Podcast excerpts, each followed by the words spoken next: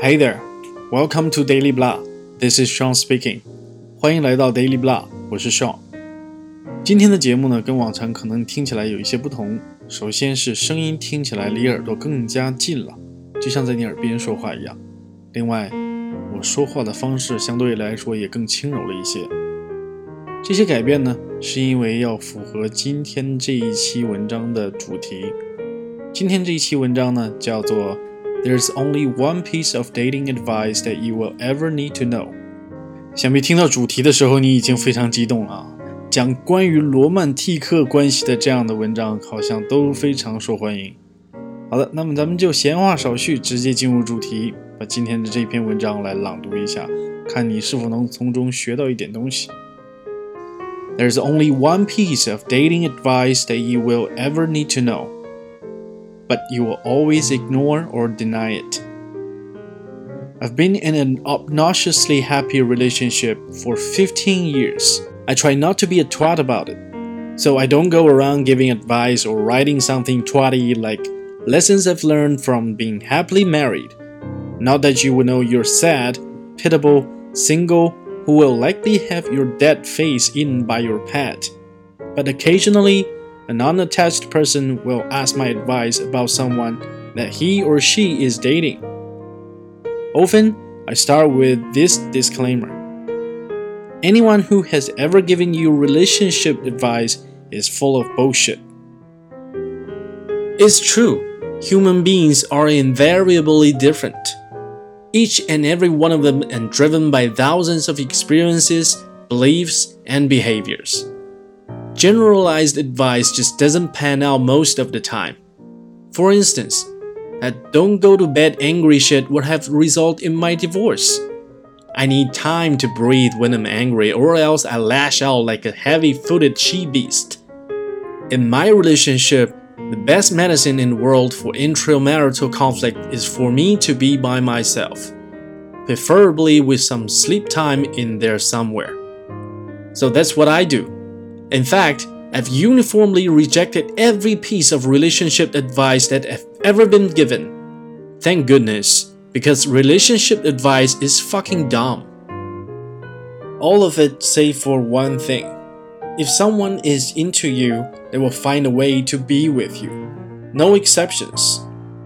In all the relationships I've witnessed from the sidelines of my long term union, this is the one rule that has never gone away never wavered, never been disproven.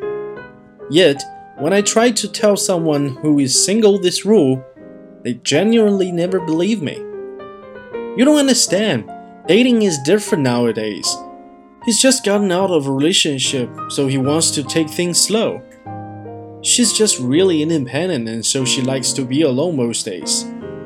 No, no, you don't get it. He's got a super busy job, so it's just hard for him to make time for me. She's just spending a lot of time with the girls lately. At first, when people told me these things, I tried to push them. I told them about every happy, lasting, fulfilling relationship I've witnessed. The couples into those relationships all have the same when we first started dating story. They glowingly talk about how they hardly ate or slept or concentrate at work because they found any spare moment to be talking with or hanging out with the other person. They would talk about the non-stop, bunkers, touching, sex, and the inability to be in polite company. They would talk about being enveloped in the other person. They would break off relationships or move across the country. They would alienate friends they will learn to love a cat, even though they are most definitely allergic. Don't get me wrong, just because someone loves to hang out with you doesn't mean they are your soulmate.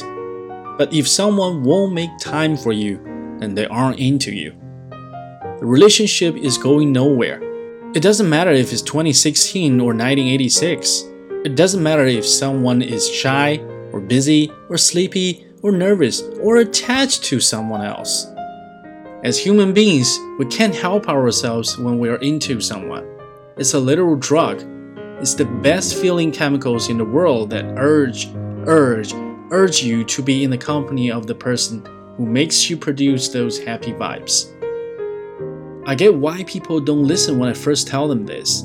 The hardest thing that human beings ever have to face is that sometimes the people we most want to be around in the world could give a shit less if we exist. They don't mind us being around, necessarily, but they wouldn't care if we weren't. It's a feeling that's almost unbelievable in its cruelty. So instead, we choose to believe that our situation is different that there is a legitimate reason why the man or woman who we are interested in just won't invest a lot of time or energy. But alas, 99 times out of 100, there isn't a good reason, and the situation never changes. In fact, it gets worse, and we have to deal with the ugly truth, with months wasted under the old dating bell. Sometimes the people coming to me for advice are young and let them figure it out. Sometimes people are just looking to fuck around or to have a little wild sex, and they don't need advice from a boring married lady like me. But to the ones among you who don't want to waste any more time with someone who won't commit to you, heed my advice. Grit it into your heart and head, sew it into a pillow and keep it on your bed. And when you want to make excuses for the person who isn't hanging out with you, pull it out and let it sink in. If someone is into you, they will find a way to be with you. No exceptions. 又是一篇言辞犀利但道理鲜明的文章。确实啊， 没有必要跟你不喜欢的人在一起，也没有必要跟不喜欢你的人在一起，都是浪费生命，对吧？何必不把这些时间投入到更有意义的事情上去呢？做一些自己喜欢的爱好，哪怕是跟朋友一起出去玩一玩，对吧？人生都会更加的美好，更加的灿烂，更加阳光。哈哈。当然了，这是我个人意见哈，自己的事情自己决断吧，清官难断家务事哈。好的，那今天就是这样。如果你喜欢我的节目的话呢，记得跟你的朋友分享，同时一定要订阅哦。另外，欢迎你关注我的微博和微信公众号，以获得更多其他精彩的内容。只要搜索 Daily Blah，D A I L Y B L A H，连写没有空格，就可以找到我了。OK，that's all for today. I'll see you next time.